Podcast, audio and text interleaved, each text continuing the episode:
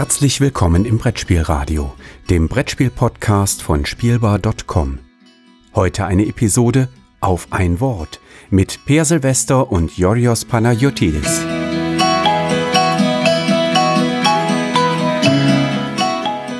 Hallo und herzlich willkommen zu einer neuen Folge auf ein Wort. Heute Folge 14. Ähm, ja, die hat keinen Titel, denn äh, der Begriff dieses äh, der heutigen Folge von Auf ein Wort wird wie bekannt äh, erst später gelüftet und äh, nur einer von uns darf dann aus dem Stegreif darüber erzählen. Äh, ich habe mir den Begriff äh, quasi ausgesucht. Mein Name ist Jodros Panagiotis und der Mann, der der wahrscheinlich schon Schweißperlen auf der Stirn hat, weil er nicht weiß, was ihn erwarten wird und diesen Begriff besprechen darf, ist Per Silvester. Hallo Per. Hallo, na, Schweiß hoffentlich nicht. ja, ganz so, ganz so äh, panisch, ganz so erschreckend sind diese Begriffe bisher auch nicht. Also wir haben ja ein paar äh, eingeschickt bekommen, die haben uns ein paar selbst rausgepflückt. Ähm, Im Großen und Ganzen war das ja alles halbwegs überschaubar und nachvollziehbar. Das waren alles Begriffe, die irgendwie im Zusammenhang von Brettspielen schon mal fallen oder eine gewisse Bedeutung haben. Mhm. Ja, genau. Okay. Äh, ja, ich wollte das einfach mal für die Leute, die aus irgendeinem genau. Grund erst jetzt zum ersten Mal diese Folge hören. Oder ist ja in Ordnung. Ich wusste nicht genau, ob jetzt irgendwas von mir erwartet werden würde. Ja, das ist so. Das, ich heiße Per Silvester und das finde ich auch. Ich unterstütze diese Aussage. Dafür stehe ich mit meinem Namen. genau. Hervorragend. Nun gut, also, ähm, ja, ohne, ohne viel Kladderadatsch, äh, direkt zum Begriff. Ich habe mir einen Begriff ausgesucht, ähm, der, ich nenne ihn mal, äh, formgebend ist. Und ich bin mal gespannt, äh, was äh, so deine ersten Assoziationen da zu diesem Begriff sind. Und vielleicht können wir mal schauen, ähm, wie man den Begriff differenzieren kann oder möchte. Ist der Begriff jetzt formgebend? Nein, der noch nicht, der noch nicht. Also der wird im Brettspielbereich nicht so oft benutzt, aber vielleicht auch. Äh, vielleicht gibt es demnächst eine große Welle von Spielen, die äh, einfach nur um den Begriff formgebend äh, sich drehen. Nein, der Begriff, äh, den ich dir vorbereitet habe, lautet, ich würde jetzt trommeln, aber ich weiß nicht, wie gut das klingt hier so in der Aufnahme. Jedenfalls der Begriff lautet Siegbedingungen. Hm. Wir wissen, Siegbedingungen. Kleines Feld. Äh, ein sehr kleines Feld, ziemlich präzise, eng gefasst, ne? In wahrscheinlich drei bis vier Minuten haben wir das durch. Also gut, okay. Ähm, Siegbedingungen geht, ist natürlich was anderes als eine Endebedingung. Ne? Äh, also es geht darum festzustellen, ob und wer gewonnen hat, ob, ob, man, ob jemand gewonnen hat, wenn mhm. ja, wer. Es gibt es natürlich auch bei kooperativen Spielen, weil auch da können wir gewinnen haben. So, ich hatte mal aufgeschrieben und ich, ja, ich glaube, steht immer noch so, dass es im Prinzip grob drei Kategorien gibt von Siegbedingungen. Mhm. Ähm, einmal am meisten von irgendwas zu haben. Also am meisten Siegpunkte meistens. Es kann auch am meisten Geld sein, am meisten Häuser, mhm. am meisten Sets oder was auch immer. Dann äh, am, am schnellsten irgendwas zu haben. Also als erstes irgendwas zu machen. Als äh, erstes ja. über die Ziellinie. Man könnte natürlich das auch als am meisten irgendwie umformulieren, dass man sagt, man kriegt einen Siegpunkt, wenn man als erster über die Ziellinie ist und der mit einem Siegpunkt gewinnt oder so. Aber das finde ich jetzt ein bisschen schwierig. Mhm. Ähm, also im Allgemeinen als erstes irgendwas zu schaffen, zum Beispiel als erstes Siegliebling oder als erstes zwölf Schlösser zu bauen oder als erstes einen Bonbon zu essen oder was weiß ich. Oder die dritte Möglichkeit ähm, ist, als letzter zu stehen. Also mhm. sozusagen, als alle anderen ausgeschieden sind. Das ist selten der Fall, außer man denkt über Zwei-Personen-Spiele nach. Da könnte man sagen, das ist, wenn natürlich einer ausscheidet, wenn zum Beispiel Schach könnte man so definieren, dass man sagt, mhm. äh, wenn der König matt ist, dann scheidet man aus und der andere hat dann gewonnen automatisch, weil es nur zwei Personen sind, die von denen einer das, das sind schon ganz viele Sachen drin, die ich total spannend finde. Also zum einen mhm. hast du gleich zu Beginn äh, unterschieden zwischen einer Endbedingung und einer Siegbedingung. Und bei dem ersten Beispiel der Siegbedingung, die du genannt hast, das meist von etwas haben, da würde ich noch mitgehen. Äh, aber bei dem Punkt als erster irgendwo ankommen, da finde ich es schon schwierig, es von einer Endbedingung zu unterscheiden. Und der letzte Punkt, als letzter im Spiel zu sein, da finde ich es vielleicht noch am schwierigsten, das von einer Endbedingung zu trennen. Heißt das, dass die beiden vielleicht doch stärker miteinander verbunden sind, dass der Sieg irgendwie in immer das Ende des Spiels einläutet? Nicht immer. Also mal, es ist, sag mal so, es ist ja, also in diesen Fällen wahrscheinlich, ja, kann es ganz gut sein. Mhm. Ähm, es ist ja nun, dass sie, dass es unterschiedliche Dinge sind, heißt ja nicht, dass es, dass sie keine Schnittmengen haben. So. Mhm, mhm. ähm, und natürlich gibt es Spiele, die, wo die Endbedingungen und die Siegbedingungen übereinander fallen. So, das Spiel endet, wenn jemand gewonnen hat. so, Im Prinzip, also wenn jemand die Siegbedingungen erfüllt hat. Das ist ja auch bei zum Beispiel bei kooperativen Spielen ist das eigentlich oft, oft der Fall, so weil das dann oft keinen Sinn weiter zu spielen, wenn man schon gewonnen hat. Mhm, so. Mhm. Ähm, bei anderen Spielen, also wo es am meisten oder so Siegpunkte, das ist ja eigentlich, wenn man es, wenn ich jetzt nicht falsch sage, eigentlich nur die die neuere Kategorie, dass das Spiel auf irgendeine Art und Weise endet und dann zählt man, gibt es noch eine Wertung oder es gibt dann mhm. zählen, wenn erst Punkte gezählt oder es, es ist gar nicht so genau bekannt, mhm. äh, wie viele Punkte die Leute haben und es wird ist jetzt aufgedeckt oder oder wie viel Geld jeder hat oder sonst irgendwas. Das ist ja eine relativ neue Entwicklung, würde ich sagen, mhm. so rein spielhistorisch.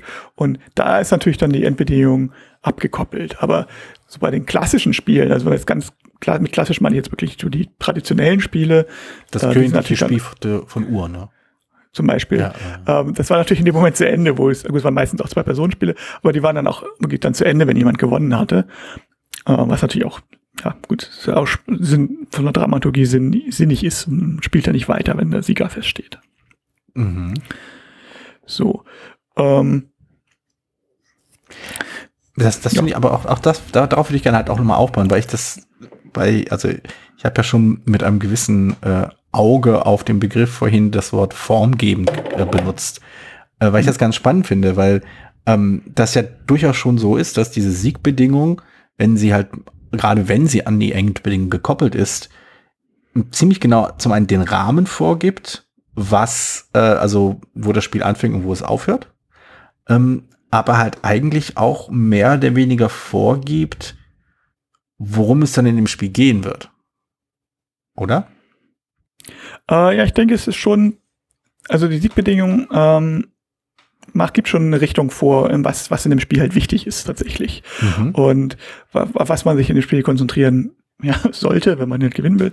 Und das äh, gibt gibt auch schon gewisse Wert, ja, Wertungen in das Spiel. Das ist, wenn man zum Beispiel ein Thema jetzt haben, haben möchte und wissen möchte, was da die wichtigsten im Spiel dann oder worauf legt das Thema Wert, äh, dann ist es schon nicht uninteressant, sich die Wertung anzugucken. Deswegen heißt sie auch so. Und äh, ja, also insofern, das ist hängt ja ein bisschen zusammen. Ich habe ein bisschen den Faden verloren. Äh, ja, äh, äh das, äh, das war ja schon ganz interessant, dass du ja gesagt hast, dass, äh, dass äh, die, die Siegbedingung, gerade wenn sie an eine Wertung gekoppelt ist, schon ein klein wenig vorgibt, ähm, worum es im Spiel geht.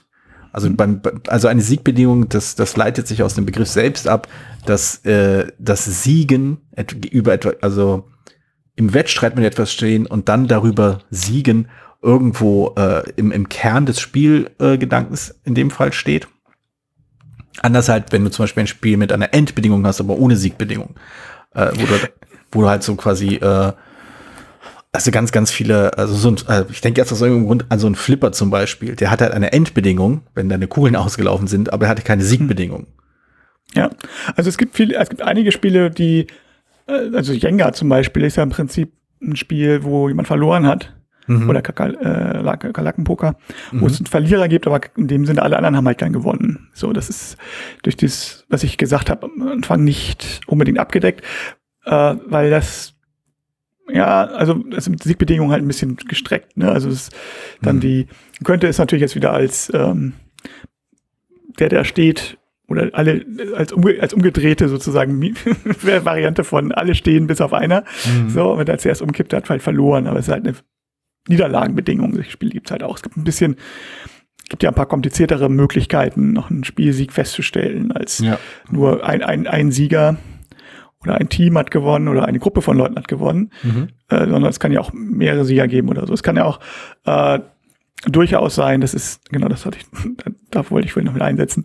Es gibt ja auch durchaus Spiele, die eine, die mehrere Siegbedingungen haben oder mhm. wo es und, und auch entsprechend besondere mehrere Endbedingungen. Also wo es zum Beispiel sein kann, normalerweise endet das Spiel nach, weiß ich, fünf Runden mit dem Spieler, der die meisten Geschenke eingepackt hat, keine Ahnung. Mhm. Aber ähm, man kann sofort gewinnen, wenn man, wenn es einem gelingt, den Weihnachtsmann zu töten oder sowas. Dann, ähm, dann gibt's halt eine ja, ja, absolute Klass, klassische äh, Spielsiegbedingung, ne? Wer als genau. erster fünf Punkte hat, wer als erster hat irgendwie drei Häuser hat oder wer als erster den Weihnachtsmann umgebracht hat. Klassiker. Ne? Wer, wer kennt es nicht? Fast schon ein genau. bisschen ausgelutscht. ja, also da gibt's, steckt ja eigentlich beides drin. Mhm. Äh, einmal eine klassische Endbedingung mit wer es hat am meisten. Mhm. Und aber eine Möglichkeit, eine, dann das Spiel endet sofort vorzeitig mit ähm, im ersten. Also beides, beides geht. Äh, ja, müsste man sich überlegen. Du hattest ja vorhin auch noch den, äh, das Konzept der Wertung, des Wertenden äh, angesprochen, was durch die Siegbedingung gegeben wird. Dass halt die Siegbedingung zeigt, äh, worauf man hinspielen soll und dass mhm. irgendeine, irgendeine Wertung aussagt. Ähm, das finde ich einen interessanten Ansatz. Also nicht interessant, nicht im Sinne, weil ich widerspreche, auch wenn ich glaube, dass ich nicht ganz zustimme, aber ich finde ihn ich finde die Beobachtung, also die Fragen, die dahinter stehen, einfach ziemlich spannend. Und zwar, mhm. ähm, wie wir quasi zum Teil, also vielleicht die Siegbedingungen nutzen, um, äh, um, um herauszufinden, was innerhalb dieses Spiels wichtig ist, aber vielleicht auch was innerhalb des Themas wichtig ist. Würdest du sagen, dass das am Tisch passiert oder, oder ist, läuft das ganz anders? Nö, ich denke schon. Also es gibt zumindest eine gewisse, es gibt eine gewisse Struktur dadurch und man hat auch, gerade wenn man ein Spiel noch nicht kennt, schon mal eine erste Richtung, auf was mhm. man jetzt eigentlich achten müsste. Ähm, jetzt, je wichtiger, je komplizierter das Spiel so systemisch erscheint oder je komplexer es ist, desto mehr Möglichkeiten mehr hat, desto eher ist es wichtiger, dass man weiß, was ich, womit fange ich überhaupt an? Mhm. Wie ja, priorisiere ja. ich die ganzen Möglichkeiten? Und da kann schon mal helfen, wenn man nicht weiß, äh, was, was am Schluss überhaupt wichtig ist, so, oder was, was, ähm, dass ich mir kurz, wenn es nur Zwischenziele sind, oder dass ich sagen weiß, okay, dieses ist. Darüber hinaus, glaube ich, kann man auch äh, kann viele Erklär Möglichkeiten, Ansätze, ein Spiel zu erklären. Und eigentlich ist es immer ganz gut, wenn man, und verallgemeinert, aber äh, ohne jetzt vielleicht genau jede Tiebreaker-Regel zu erklären, aber zumindest mal sagen, in diesem Spiel geht es darum und, und gewonnen hat am Schluss derjenige, der so, und dass man zumindest eine gewisse Struktur gibt. Und wenn es nur ist, dass der meisten Siegpunkte hat, Siegpunkte gibt es zum Beispiel über Bauen von Gebäude, Ausgraben von Löchern und mhm. irgendwie sowas. So. Also, und ja. dann, dadurch äh, weiß man schon, worum es geht. Ich, bei einigen Spielen ist es ganz klar, wenn ich sage, ja, das ist ein Rennspiel, wer zuerst für die Celine ist, ist gewonnen, dann wissen alle, okay, worum es ein bisschen hingeht. Hm. So. Also da kann man drauf, was die Probleme sind.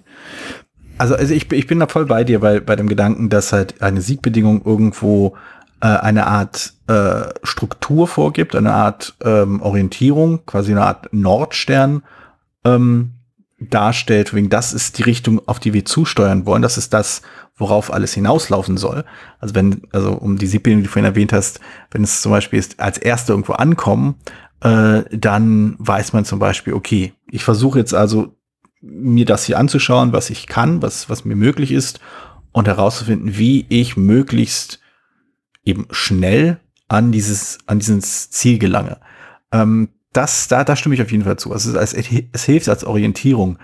Bei der, bei der Spielerklärung, da bin ich, glaube ich, ein bisschen, ähm, da weiß ich nicht, ob, ob ich das, äh, da weiß ich nicht, ob ich sogar, ob ich da mit genauso viel äh, Elan zustimmen würde. Weil ich halt schon den Eindruck habe, dass, sie, dass so eine Spielerklärung so ein totaler Schlüsselmoment ist für ein Spiel, weil die Spielerklärung halt ähm, den Kontext setzt. Und wenn man die Siegbedingung bei dieser Spielerklärung eben als wichtig hervorstellt, dann leitet sich dann halt auch sehr, sehr viel anderes daraus ab. Und zwar eben das Siegen oder zu siegen versuchen, äh, eben mehr ist als nur die Struktur des Spiels, sondern auch der Zweck des Spiels, also auch der, das, das Konzept des Spiels. Und das, ähm, das sehe ich halt vor allem so bei, bei den Typen, also bei meinem Paradebeispiel ist da immer Concept, das alte Partyspiel, hm. dass ich noch nie mehr als drei Runden gespielt habe, bevor die Leute gesagt haben, ja, lass uns doch auf die, es ist auch egal, wie, wie, also, dass die Leute einfach keine Punkte zählen wollten. Ja, ja. Na gut, ich meine, das ist die Frage jetzt, also, natürlich, ich würde es auch nicht für alle Spiele sagen oder für alle mhm. Spiele gleich spielen. Es gibt auch sicherlich auch so komplexe Spiele, wenn ich da, ähm, wenn ich weiß nicht, Pax bei mir vielleicht an ja, oder ähnlich oder vielleicht noch so komplexere Sachen anfange, würde jetzt mit es ist ja schwer zu sagen, äh, eine Siegbedingung rauszufinden, die mehr ist als ja, am Ende gewinnt halt irgendjemand mit Punkten, was niemandem hilft oder mhm. äh, ja. oder jemand ja es gewinnt wer als erstes irgendwie das so und so erreicht oder was, keine Ahnung, und keiner weiß aber, was das bedeutet. Mhm. Wenn man nämlich komische Strukturen bauen muss oder so. Äh, klar, es gibt Ausnahmen und bei wieder Partyspiele ist das sowieso noch ein bisschen anders. Das stimme ich ja natürlich auch zu, dass man Partyspiele wahrscheinlich auch anders erklären würde oder Kommunikationsspiele, wo man sagt, okay, es geht darum jetzt hier herauszufinden, äh, also bei Codenames zum Beispiel, mhm. ein einfaches Beispiel ist, wir versuchen jetzt, einer gibt dir die Begriffe und der andere ähm, nach einer bestimmten Art und Weise versucht euch auf, auf die richtige, dass ihr die richtigen Begriffe findet und versucht diesen zu vermeiden. Vor allem den, den Assassinen zu vermeiden, aber auch die anderen mhm. ein bisschen. So. Und dann braucht man gar nicht jetzt, wie das genau jetzt mit dem Sieg funktioniert. Es ist, ist irgendwie fast nebensächlich oder äh, ja, von, von Spielen abgesehen, die man sowieso ja, wie Attribut oder das ist ganz abgesehen. Also das, das ist klar. Nee, äh, Ausnahmen sind ja sind durchaus erlaubt. Aber ich, vor allem, ich, weil es bei Siegbedingungen ja, ist ja wie gesagt auch ein großes Feld ist, was mh, genau. Möglichkeiten es gibt. Genau. Also ich finde es ich find's halt dahingehend spannend, weil äh, das deswegen war ich halt auch so neugierig, wie das diesen Begriff angeht. Denn diese Trennung zwischen halt, äh, also Endbedingung und Siegbedingung fand ich schon mal interessant und halt auch den, das den Gedanken, dass das Spiel, dass eine Siegbedingung oder Endbedingung äh, eine Struktur vorgibt. Und die Frage, die ich halt so, die, die so, die mich, die, die ich ja, wie gesagt, wirklich spannend finde, ist halt, inwiefern diese Struktur der Regel auch gleichzeitig die Struktur der Beschäftigung darstellt. Also ähm, äh, anders formuliert, äh, wir spielen innerhalb dieses, innerhalb eines Spiels gemäß der Regeln, damit wir einen bestimmten Endzustand erreichen können, eine Sieges, eine Siegbedingung, Siegbedingung erfüllen können. Mhm. Wir spielen also, um diese Siegbedingung zu erreichen. Aber ist das auch der Grund, weshalb wir spielen? Oder ist die Siegbedingung nicht einfach nur die formale, also einfach der, der Vorwand sozusagen, der, die, die formale, die, das greifbare Etwas, damit wir gemeinsam spielen können, damit wir, damit unsere, unser, unser Spiel, unser gemeinsames Spiel eben eine Richtung hat, äh, eine Gemeinsamkeit hat und wir alle irgendwie miteinander etwas tun, statt dass irgendwie vier Leute, jeder, jeder hat ein eigenes Ziel, das er irgendwie folgt und man kommt nicht irgendwie wirklich, man hat nicht viel davon, dass man eben angeblich gemeinsam dieses Spiel spielt. Und das finde ich halt spannend. Ja, also es gibt ja viele Gründe, ein Spiel zu spielen, sag ich mal so. Und, äh, sicherlich hat das meiste irgendwie mit ähm, also irgendeiner Form von Gemeinschaftlichkeit zu tun. Hm. Sei es jetzt der, der Wettstreit, mit dem man sich misst, so mhm. auf freundschaftliche Art und Weise, hoffentlich. Nee, äh, oder Prinzip das, nicht. Alles Blutfäden. Oder ob, das, oder ob das einfach ein Grund ist, sich zu treffen so mhm. und Zeit miteinander zu verbringen, was sicherlich auch mit reinspielt. Oder ähm, wenn man zusammen irgendwie ein Abenteuer erleben möchte, wenn es jetzt irgendwie was, oder wenn man ja zusammen vielleicht Lust hat, auch irgendwie Medienkritik zu betreiben irgendwie oder so. Ähm, also ja, also das, das, da gibt es sicherlich viele, viele Gründe für, die auf der, auf der Metaebene stattfinden. So und äh, die, damit es ja, es klingt jetzt ein bisschen so blöd, wenn man sagt, das Selbstzweck. Also bei, bei Partyspielen gibt es natürlich irgendwie, ist natürlich irgendwie noch Selbstzweck, wie du schon sagtest, irgendwie, dass das die geistige Herausforderung jetzt irgendwie sich gegenseitig Hinweise zu geben oder so. Und dann ist es mhm. natürlich weniger Messfaktor. Aber es ist, äh, wenn man es ein bisschen als Wettstreit betrachtet oder wenn man es auch, ja, um auch überhaupt einen vernünftigen äh, vielleicht sogar vielleicht sogar Herausforderungen an sich selbst zu haben. Wir hatten das ja irgendwie schon in der letzten Folge, glaube ich, mhm. bisschen thematisiert mit, mit der Eiswand und so.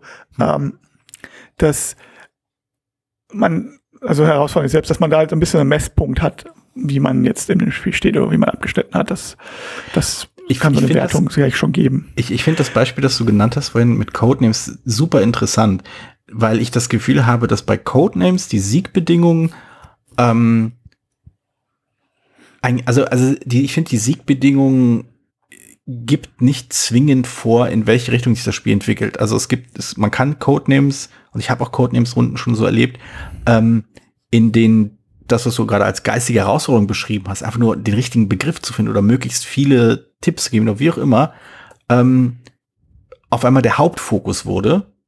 Und natürlich gab es immer diese, diese äh, Verlierbedingungen und natürlich hat man sich an die Struktur gehalten, wer jetzt mehr auf einmal schafft und dann, aber für das Spielgefühl selbst, für das Spielerlebnis selbst, so zumindest meine Wahrnehmung damals, äh, war der Wettstreit nicht so wichtig. Er war halt formal, musste er da sein, damit das Spiel eine Richtung hat, absolut. Aber der Hauptspielreiz, die, die, die Haupt, der Hauptantrieb bestand wirklich aus dem Knobeln der konkreten Situation. Und dann ja, habe ich aber, aber auch in dem gleichen Spiel, aber mit in, in anderen, mit anderen Leuten, das, genau das Gegenteil wahrgenommen. Also Leute, die wirklich 100% auf diesem Wettbewerb waren. Ähm, also für die war wirklich der Antrieb also, das ist das, ich meine das in keinster Weise werten. Ich fand es total spannend, dass, es, dass diese Erfahrung so unterschiedlich war, weil das Spiel ja identisch war und auch die Spielweise war, also nicht, aber es wurde nichts an den Regeln geändert, aber in beiden Fällen, aber in einem Fall war, hat war einfach ähm, das Knobeln und Tipps geben und um die Ecke denken, äh, halt das, was spannend war und alles andere war Mittel zum Zweck. Und in dem anderen ging es halt eben um den Wettstreit, ging es um das andere Team, äh, halt besser als das andere Team zu sein. Und das Knobeln und Tipps geben war, war eben Mittel zum Zweck. Und die Tatsache, dass das gleiche Spiel ohne Regeländerung unterschiedliche Ausprägungen haben kann, finde ich halt interessant. Ja gut, das ist, äh, das ist halt das die, die, die Freiheit, die Spieler letztlich auch haben, wie sie ein Spiel mhm. interpretieren oder wie sie ein Spiel für sich wahrnehmen, ist natürlich ähm, irgendwie zu einem gewissen Grad flexibel so und mhm. wie man ein Spiel rangeht. Oder hat man halt an Codenames das halt auch als Grund nimmt, irgendwie sich miteinander zu unterhalten. Also ich weiß, wenn meine, wenn meine Frau mit ihren philippinischen Freundinnen die, die, die Codenames Tagalog spielt, äh, das macht es total Spaß zuzugucken, auch wenn ich da nicht so viel verstehe, weil ich nicht so, ich, weil ich nur ein paar Worte Tagalog kann. Mhm. Ähm, aber das, die spielen halt einfach drauf los und ohne groß jetzt, ah, das sind ein paar Begriffe, die passen. Und ja. ohne jetzt groß zu gucken, ob die vielleicht eine Falle darstellen können. Also Mhm. Ähm, ich weiß, haben beim ersten Zug verloren mit Einkauf 4. Und, ähm, das ist auch gefährlich. und dann irgendwie Geld. Oh nee, das war der Assassine. Ähm, ja, Moment, Geld kann man aber auch nicht einkaufen. Das stimmt. Genau. so, und ja, was war lustig. So, und das, ja, das ist, das ist eine Interpretation. Ich sag, natürlich ähm, haben die Spieler und Spielenden generell ja mal einen gewissen Interpretationsraum, wie sie die Sachen nehmen. Ich glaube, das auf die, die, es kann halt Richtungen vorgeben und es kann auch mhm. so ein mhm. bisschen zeigen, wie es geht, ob das von den Spielern so angenommen wird oder von der Spielseite her angenommen wird, ist halt immer ein bisschen die Frage und gerade bei, gerade natürlich so leicht, je offener das ist oder je, ähm, ich sag mal, einfacher das, ja, je offener das Spiel ist, vielleicht auch die einfacher die Regeln, ähm, desto ist größer als die die Bandbreite vielleicht, wenn ein Spiel eine ganz bestimmte Art Spielweise erlaubt. Ja, weiß ich nicht, aber vielleicht so? ist, ich weiß ich nicht genau, müsste ich drüber nachdenken. So, mm. was ich wollte, äh, aber die Chance irgendwie nochmal nutzen, um reinzubringen, dass hier die die Überlegung der Siegbedingung, wenn ich tatsächlich mich an einem Spiel setze und das entwickle, mhm. so von der Entwicklungsseite, ist tatsächlich die Siegbedingung eines der ersten Sachen, die ich mir überlege. Mhm, ähm, klar. Und basierend auf dem Konzept, was ich habe, oder das, das, was ich von dem Spiel was ich mit dem Spiel erreichen möchte, ist das eigentlich nur die erste Frage, die ich klären muss. Ist es kooperativ, ist es kooperativ, wenn es, oder ist es einer gegen alle, ist es Team gegen Team, ist es, gibt es verschiedene Sieg, können es mehrere das, Sieger das ist, geben? Ist das denn schon eine genau. Siegbedingung, die Frage, wer gegen wen spielt? Nein, nein, aber das ist, die, das ist erstmal die Stufe davor. Ah, okay. Mhm. Und ähm, so, wenn ich jetzt sage, okay, es soll kooperativ sein, was soll denn, worum, was soll denn das wann hat man denn gewonnen, wann hat man verloren, wenn es kooperativ ist zum Beispiel. Oder wenn es kein kooperatives Spiel ist, wer soll denn gewonnen haben? Was ist dann, das ergibt sich logisch hm. aus dem Konzept. Also, um jetzt mal ein Beispiel zu bringen, hier, wie sind das Volk? Da war es, ähm, hat die Siegbedingungen immer ein bisschen gespannt. Mhm. Vor allem um die Frage, äh, kann die DDR sozusagen stabil bleiben? Oder wäre sie stabil? Hätte es eine Möglichkeit geben, wie sie ähm, sozusagen den Westen irgendwie überholen könnte in Sachen Industrie oder so. Mhm. Oder äh, ob man tatsächlich da so und das war, da habe ich gleich lange überlegt und das hängt natürlich sehr davon ab, wie, die, wie, wie offen du das Spiel, äh, das Spiel gestaltest. Mhm. Ne? Und äh, das ist mh, sehr mehr, mehr Historie gehängt, also geblieben ist sozusagen, ist dann auch da, darauf gewesen, dass wir sozusagen tatsächlich gesagt haben, okay, sie muss versuchen zu überleben. Das war die, das war das Ziel. Mhm. Oder als Spielziel. Das Spielfeld Western, die DDR versucht zu überleben und der Westen versucht dafür zu sorgen, dass die DDR zusammenbricht, was historisch nicht ganz korrekt ist. ähm, äh, und ähm, da, dadurch hat sich dann so ein bisschen ergeben, was, wie weit, wie viele Möglichkeiten der Osten tatsächlich in diesem das Volk hat. Aber das, das finde ich, das finde ich interessant, nämlich aus zwei Punkten. Also zum einen ähm, also ich finde es ich find absolut einleuchtend, dass, äh, wenn man ein Spiel entwickelt, man bei dieser Siegbedingung anfängt, eben weil sie für die Struktur so notwendig ist, weil sie eine Orientierung vorgibt, weil sie eine Richtung vorgibt äh, und all das, was wir schon gesagt haben. Ähm, was ich aber spannend finde, was du jetzt auch gerade gesagt hast, äh, die Siegbedingungen in Wie sind das Volk zum Beispiel. Äh, die DDR muss quasi durchhalten und äh, die BRD muss versuchen, das quasi zu unterbinden. Ähm, ja, interessant. Also, also dass, dass die Siegbedingungen, aus denen artikulierten sich ja gewisse Positionen der, sagen wir mal, beiden, der zwei im Spiel vorhandenen Fraktionen, also BRD mhm. und DDR. Und das wiederum äh, kann man halt, je nachdem, wenn man so veranlagt ist, äh, als irgendeine Form von äh, Aussage werten. Ich will jetzt, ich will jetzt nicht rauskriegen, ob das von dir ab, beabsichtigt war oder nicht.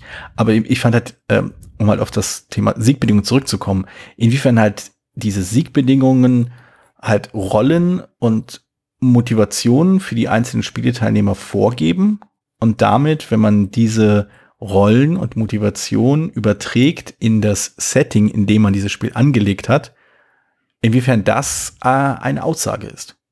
Natürlich, also ich denke schon. Also das ist, also wie immer natürlich mit dem hier kleinen Quink, ähm, mit einem kleinen Sternchen dran und sagen, Aussagen, es ist schwierig absolut zu machen und, und weiterzugeben als seiner und es hängt natürlich auch ein bisschen von der Interpretation ab und bla bla.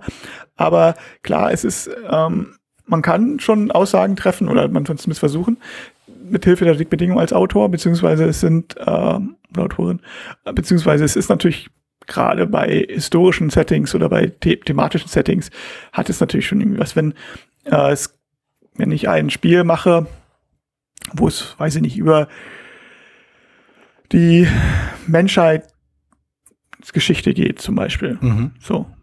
Und am Ende gewinnt der Reichste. Dann ist das eine bestimmte Aussage. So. Also der am meisten Reichtum angehäuft hat in seiner Dynastie. Ja, das, was, was wird es, ähm, ja, was so, wird es denn? Dann, dann, weil ich dann Wert, dann, dann sage ich, in diesem Spiel wird zumindest die Aussage getroffen, ob das jetzt meine Aussage ist oder nicht, aber meine, also mit dem Spiel wird die Aussage getroffen, dass, was bei, was, wenn, wenn man eine Dynastie hat, dann geht es darum, möglichst viel Reichtum anzuheuern.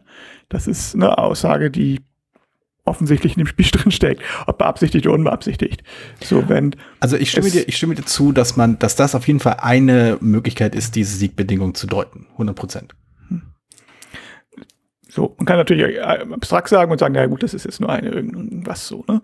Wenn aber ähm, ich, man, wenn man sagt, es geht darum, jetzt hier möglichst viele Siegpunkte zu kriegen, ist es erstmal die Frage, okay, wofür gibt es denn Siegpunkte in dem Spiel? Und da kann man auch hier wieder, genauso wie das Spiel eine Struktur hat, das hat, die Struktur ist ja äh, meistens, wenn ich es in ein Thema eingebettet habe, mhm. äh, dann ist die Struktur ja meistens an das Thema angelehnt. Und das heißt, dann mache ich zumindest deutlich, was meine wie mein Bild auf das Thema oder ich zumindest was mit welchem Bild ich an das Thema rangegangen bin. Mhm, mhm, ob das jetzt mein, meine Aussage ist, die ich treffen möchte, oder ob es eine Aussage ist, die ich denke, oder wenn es vielleicht auch Fehleinschätzung ist. Ne? Aber ich denke, dass zumindest, also deutlich wird's, finde ich, wenn's, wenn die verquer laufen. Also manchmal sagt man, die Themen sind komplett aufgesetzt und manchmal fängt das halt schon mit der Siegbedingung an, die da irgendwie nicht so passt, mhm. meiner Meinung nach. Also oder wo es nicht klar ist, was mache ich denn jetzt eigentlich in der Rolle? Also wenn ich jetzt, ähm, ich fällt natürlich jetzt gerade ein Beispiel an, wenn ich jetzt ein thematisches Spiel habe, Piraten zum Beispiel oder so, und ähm, ich weiß nicht, zum Beispiel Rainer Knitz, das Spiel, Kartenspiel Pirat, äh, wenn ich da diese Schiffe um, umrunde und ich kriege Punkte dafür, okay, kann ich mir noch vorstellen, ich zingel die Schiffe, aber warum muss ich die voll machen? Und das macht eigentlich, und warum gibt es auch Punkte für Piratenschiffe und so? Also das ist nicht so ganz klar, wer da eigentlich für was, was für Handlungen eigentlich mit Punkten geschüttet werden. Also wirkt das Spiel vielleicht ein bisschen abstrakter. Also mhm. da kannst du, glaube und umgekehrt, äh, wenn es, wenn die Siegbedingungen thematisch irgendwie sich vorstellen, wenn man, wenn man eine Verbindung findet, mhm. dann kann man damit auch versuchen, dann eine Verbindung abzuleiten. Also eine, mhm. eine Sache abzuleiten, die, die die Aussage, die dieses Spiel treffen will, treffen könnte. Mhm. Oder der Autor sagen möchte, keine Ahnung, aber die zumindest irgendwie eine Grund, eine Annahme, die da vielleicht drinstecken könnte, besicht, äh, bewusst oder unbewusst. Wir hatten das irgendwie bei Kyoto zum Beispiel, ich das äh, diskutiert in der, in der Spiel, in meiner Rezension im Spiel Kyoto, mhm. wo ähm, im Prinzip, wo es halt sein kann, wenn, das, wenn die Erde untergeht, was recht oft ist, also, also wenn eins von den negativ, wenn eins von den Endebedingungen erfüllt ist, vorzeitigen Endebedingungen, mhm. dann verliert halt der, der, werden die Punkte gewertet, so ganz normal, und dann der den meisten Siegpunkten verliert aber und es gewinnt der Zweitbeste. Mhm. So, man könnte es jetzt so deuten, dass man sagt, okay, eigentlich geht es gar nicht darum, ähm, irgendwie versuchen zu verhindern, dass die, äh, dass die Welt untergeht, sondern es geht eigentlich dazu verhindern, sondern wenn die Welt untergeht, dann braucht man halt einen Sündenbock. Das mhm. ist das mhm. Wichtige. Und das ist das, solange jemand noch mehr Unsinn macht als man selber, ist man auf der sicheren Seite. Und das ist sicherlich nicht die Aussage, die das Spiel treffen wollte, äh, die man aber durchaus machen könnte, basierend mhm. auf der Spielbedingung. Ob es fair ist oder nicht, müssen andere Leute entscheiden, aber man könnte sie zumindest könntest du zumindest interpretieren. Naja, wenn, wenn das halt, wenn das halt quasi der Eindruck ist, der, der überwiegende Eindruck ist, der am Spieltisch entsteht, dann hat er dadurch zumindest eine gewisse Legitimität. Also es sei denn, man fängt an zu sagen, ja, ich, ich habe mich jetzt an das Spiel gesetzt mit dem Vorsatz, äh, es so zu lesen, dass ich es dann im Anschluss irgendwie ablehnen kann da kann man sich wahrscheinlich streiten, ob dieser Ansatz legitim wäre. Aber ja, wenn das halt, wenn das letztendlich das ist, was am Ende rüberkommt, dann wird das ja nicht herbeigesponnen sein. Hm. Kann man ja, wir waren uns ja nicht sicher, ob, äh, ob, das jetzt das tatsächlich die Aussage des Spiels ist oder nicht, weil es sein soll, ist sicherlich nicht, das ist klar, das wird am ganzen hm. Spiel deutlich. Aber ähm, ob man diese Interpretation ist zumindest nicht ganz von der Hand zu weisen, dass sie in dem Spiel so ein bisschen drin steckt. Ja, das, das, äh, das, ja, letztendlich so fügt, so lassen sich halt äh, Spielmechanismen und Hintergrund durchaus zusammenfügen und ergeben irgendwo einen Sinn. Das ist wahr. Gut, aber wir sind ein bisschen abge äh, abgeschlittert vom Konzept der Siegbedingung. Ähm, wir können ja mal, wir müssen ja diesmal vielleicht nicht ganz so in die Länge gehen. Ist ja schließlich auch äh, früh dunkel draußen. Ähm, gibt es denn so ein paar Siegbedingungen in Spielen, die dir besonders gut gefallen haben? Uff, ähm, also ich hatte neulich, ich weiß gar nicht, hatten wir schon drüber gesprochen, neulich, also ich hatte ein altes Spiel aus meinem, ähm, ach, dieses Spiel habe ich auch noch irgendwo im Schrank stehen, hm. Stapel, äh, gefunden, Castle of Magic hieß es. Da haben wir drüber geredet, da, aber ja, erzähl mal. Hä? Da, wir, wir haben privat ja, drüber geredet, ja. Privat, ja, ja, ich war nicht mal öffentlich, das war meine Frage. Hm. Und ähm, da ist ganz witzige Siegbedingung, dass ähm, ich kriege es immer ganz zusammen. Es war so, also ein, es gibt eine, eine Maximalpunktzahl. So, wenn die einen bestimmten Wert erreicht hat, hat der Spieler gewonnen. Und es haben alle gewonnen, die mindestens halb so viele Punkte gekriegt haben. Ja, ja. Und das ist, macht in dem Spiel Sinn, weil es die Möglichkeit gibt, ähm, Informationen zu teilen. Mhm. Und äh, dadurch, wenn, wenn da nur einer von, wenn nur einer gewinnt, dann macht man das halt wahrscheinlich nicht außer oder man ist zumindest unsicher, ist zu selten oder ist zu wenig. Mhm. Und so kann es tatsächlich ein Anreiz sein, zu sagen, komm, wir spielen so ein bisschen zusammen. Also das fand ich ganz, ganz clever gelöst, so ein bisschen wie.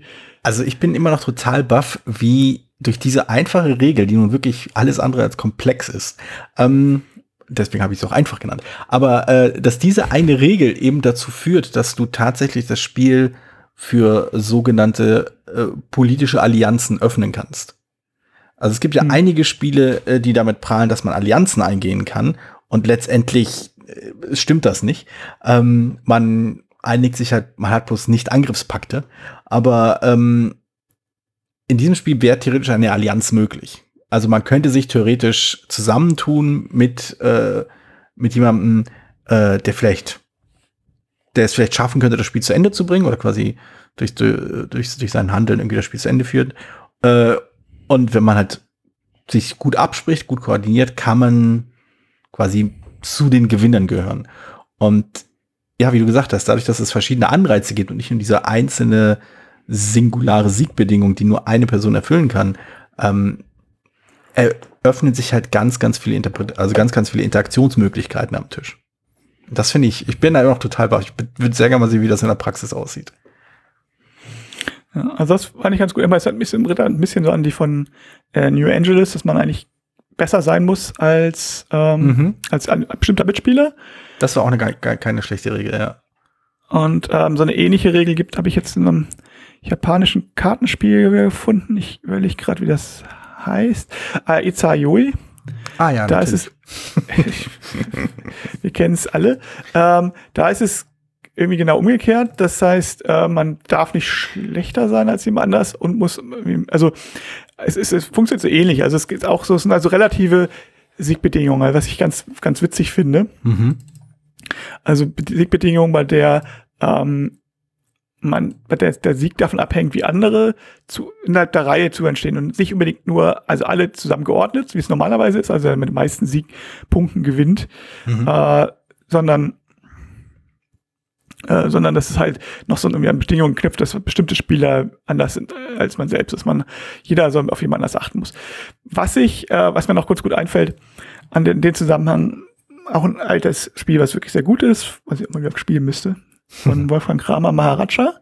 Mhm. Ähm, das hat gar nicht besondere Bedingungen. Es gewinnt halt der, der als erstes, ich glaube, zehn oder zwölf, ich glaube, es sind zwölf Paläste baut. Was ich halt aber witzig cool finde an dem Spiel ist, ist es, ähm, oder was ich nett finde an der Siegbedingung ist, eigentlich spielt sich das Spiel so ein bisschen wie so ein Siegpunktespiel. Also ist man so, also ein klassischer Euro mhm. und am Ende werden, werden Siegpunkte gezählt. Ähm, es gibt dann eine Wertung am Ende. Aber hier gibt's halt keine Wertung am Ende, sondern man, man statt einer Wertung am Ende ist es halt ein Wettrennen. Mhm. Und das finde ich, äh, Stadi spielt sich ein bisschen, also frisch irgendwie und dann nicht, ähm, wird man, muss man plötzlich ein bisschen anders rangehen. Es gibt keine feste Rundenanzahl. Also außer halt zwölf Minimum. ah nee, man könnte glaube ich auch zwei pro Runde bauen. Aber äh, und also man, man versucht, also das, dieser kleine, diese kleine Änderung, dass es halt äh, genau keine Sieg Siegpunkte sind, fand ich sehr elegant. Und ich, ich das, das mag Siegpunkte, das, aber das, das musst du ein bisschen erklären. Ich kann dir nicht ganz folgen. Also inwiefern ist das ein Wettrennen? Äh, Weil es darum, ja, also man, man spielt praktisch so ein so ein Eurogame. Ich glaube, es gibt auch ein paar Mehrheiten. Es ist schon lange, lange her, dass ich es gespielt habe. Ich weiß nur, dass ich es mhm. damals sehr gut fand. ähm, also eigentlich wie so ein Eurogame und man sollte eigentlich erwarten, äh, von, von der Art des Spiels her, dass, am Ende, dass irgendwie nach fünf Runden ist zu Ende und dann werden Siegpunkte gezählt. Stattdessen endet das Spiel in der Runde, wo der Erste seinen zwölf Palast gebaut hat und der hat auch gewonnen. Ich weiß nicht, ob es einen Tiebreaker gibt, falls zwei Leute es in der gleichen Runde schaffen. Mhm. Oder ob beide dann gewonnen haben, das weiß ich nicht mehr genau.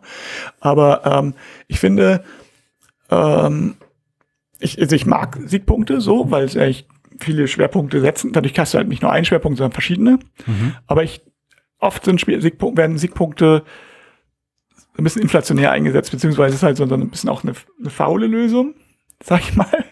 ähm, wo man sagt, okay, man nimmt halt Siegpunkte, dann kann man viele, Sachen setzen. Und ich finde es manchmal ganz, ganz interessant, äh, eben nicht auf Siegpunkte zu setzen, sondern auf, auf eben andere Mittel, auch auf möglichst, also möglichst schnell etwas fertig zu bauen. Also dieses mhm. statt am meisten, um mal ganz am Anfang die Kategorisierung zu haben, die ich ganz am Anfang erwähnt habe, statt halt am meisten geht es jetzt plötzlich als erstes.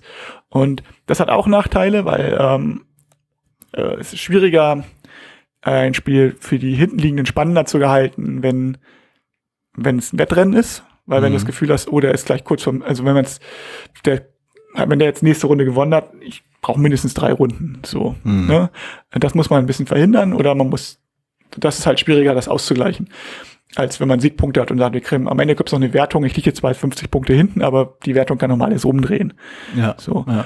Aber ähm, also das fand ich, also es klingt jetzt nach einer Kleinigkeit, aber ich finde es halt, fand das damals sehr, sehr elegant gelöst, wie äh, Kramer es geschafft hat, irgendwie diese üblichen Siegpunkte, so ich sag mal, zu umgehen, weil ich äh, mhm. dadurch, äh, wie gesagt, ich mag, nochmal zu betonen, ich mag Siegpunkte, hm. aber ich finde sie manchmal, äh, ist halt auch nicht die originellste Lösung und ich manchmal bin ich halt für, für originelle Lösungen. Das fand ich halt bei Maharaja besonders Ja, ähm, okay, dann ein, ein, eine Anschlussfrage noch, auch wenn äh, es eigentlich natürlich nicht so nicht der gute Ton ist, auf einer negativen Frage aufzuhören. Ähm, gibt es denn eine Siegbedingung, die du gar nicht leiden kannst? Also irgendeine Siegbedingung, die so, wo du denkst, so, das ist doof. Naja, also natürlich, wenn man jetzt sagt, äh, mit Ausscheiden spielt, dann kann das sehr schnell frustrierend sein, so, ne? Mhm. Äh, das, das wäre das einzige Erste, was mir einfällt. So, wobei, die es gibt auch genügend Spiele, die, die sind kurz genug, wo man sagt, okay, das ist auch interessant für die, die, die draußen sind. So, mhm. ne? Also, mhm. ähm, also ich weiß jetzt zum Beispiel, wenn man jetzt bei Werwolf in der ersten Runde rausfliegt, ist es ein bisschen, kann man immer noch mitraten, aber es ist ein bisschen langweilig. Äh, aber es gibt ja noch schlimmere Sachen, so wo man jetzt ewig, weiß ich nicht, Talisman oder so, Titan, keine Ahnung. Mhm. Aber ich glaube, das hängt weniger an dem Spiel, tatsächlich weniger an den Siegbedingungen, sondern mehr an den ähm, an den Spielen. Und ich würde, also mir fällt jetzt auf Anhieb keine Siegbedingung ein, wo ich sagen würde, also vielleicht muss, jetzt muss ich drüber nachdenken, aber wo ich sagen würde, die ist jetzt komplett einfach für sich genommen schlecht. Ich glaube, ähm, Siegbedingungen sind eher unpassend zum Spielprinzip. Also entweder weil sie mhm. halt zum Beispiel, dass Leute ausscheiden oder nicht keine Chance mehr haben, obwohl das Spiel noch lange, lange, lange nicht zu Ende ist. Oder wo, was ich vorhin gesagt habe. Bitte? Werwolf zum Beispiel. Beispiel. Oder weil sie ähm, halt, wie ich schon gesagt habe, mit dem Setting, mit dem Thema oder mit dem Rest, den man, was man so tut, irgendwie brechen. Also mhm. ich, ich erinnere mich gerade an ein Spiel, das hieß Drumlin. Und es hatte so eine obskure Siegbedingung und äh, da war, glaube ich, auch das Spiel schlecht und nicht die Siegbedingung. Ich weiß nicht, also da, das konnte man irgendwie nur gewinnen, wenn, wenn der einer nicht aufgepasst hat. Also es ein paar Spiele, die so funktionieren. Ja, ja, aber es ist halt so, also wo man, äh, dadurch, dass wo quasi das also durch die Brust ins Auge. Und es war dann also mit Absicht konstruiert, dass es halt schwer zu sehen ist, dass jemand vom, dass, dass jemand gewinnen kann mit einer Aktion. Hm. Und ähm, dadurch ist eigentlich, und wenn man aber, wenn man dabei so gespielt hatte, dass man sagt, okay, ich stehe jetzt kurz vom Sieg, also wenn man sozusagen quasi Schach sagen muss, ja, dann ja. hat es irgendwie nie geendet so. Und das war, ähm, das, das, das, das heißt, ja das ich schon ein paar Mal drin. vorgeworfen, ne? Genau dieser Punkt, dass man halt äh, ankündigen muss, wenn man eine Siegbedingung erfüllt äh, oder, oder halt die Siegbedingung erfüllt, die sich daraus ableitet, dass man mehr Siegbedingungen erfüllt als, als die Konkurrenz. Und dann sollten die anderen noch die Möglichkeit haben, darauf zu reagieren. Und dann kann das theoretisch auch in so einer Pattsituation enden. Fand ich äh, interessant. Ja, wo ich glaube, Pattsituation war, glaube ich, erst in zu dritten Problem, glaube ich. Aber äh, okay. zwei, ich weiß es nicht. Also ich habe, ich glaube, zu viert ist es äh, unwahrscheinlich. Aber klar, man kann sich immer gegenseitig hin und her ziehen. Das kann mhm. vielleicht mal passieren.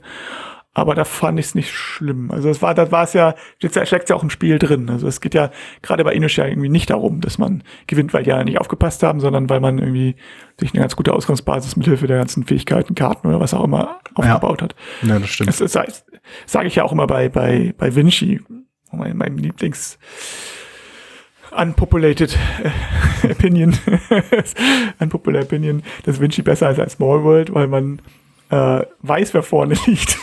nicht, deswegen nicht aber den angreift, der die meisten, der, der, der einmal viele Punkte geholt hat, statt in dem man am meisten Punkte steht.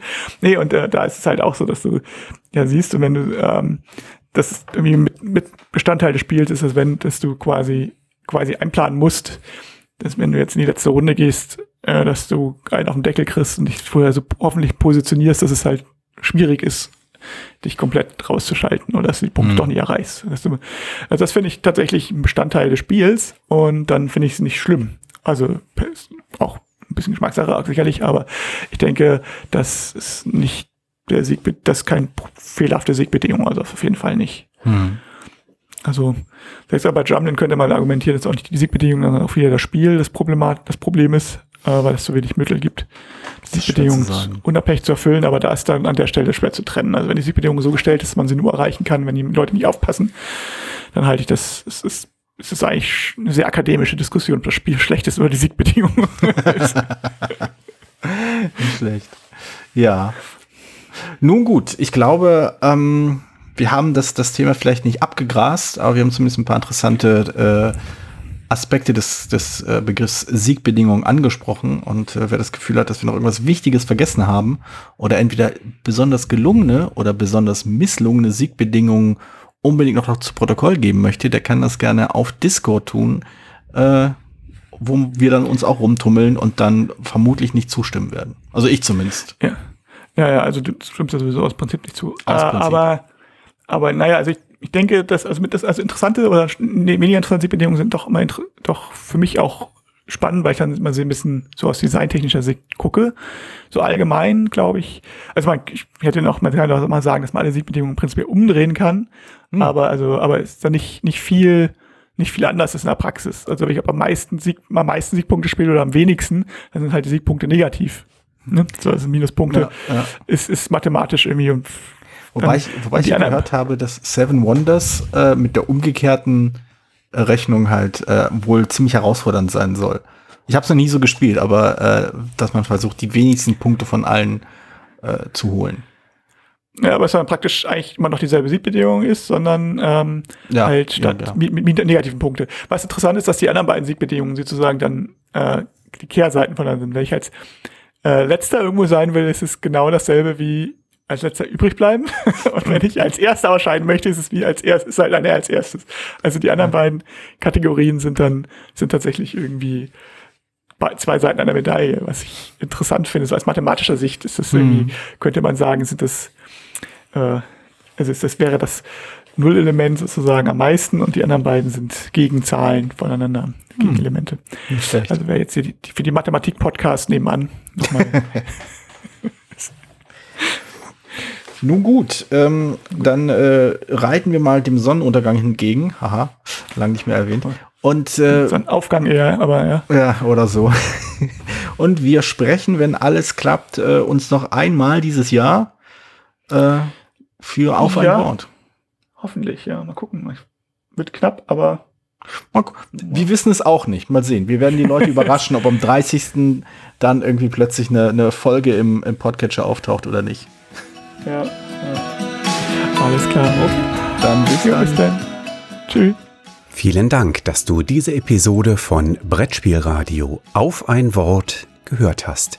Falls du dich mit uns austauschen möchtest, dann findest du uns auf Twitter. Peer unter König von Siam, Jorios unter Joe Dizzy. Außerdem gibt es eine tolle Community rund um das Beeple Brettspiel Blogger Netzwerk.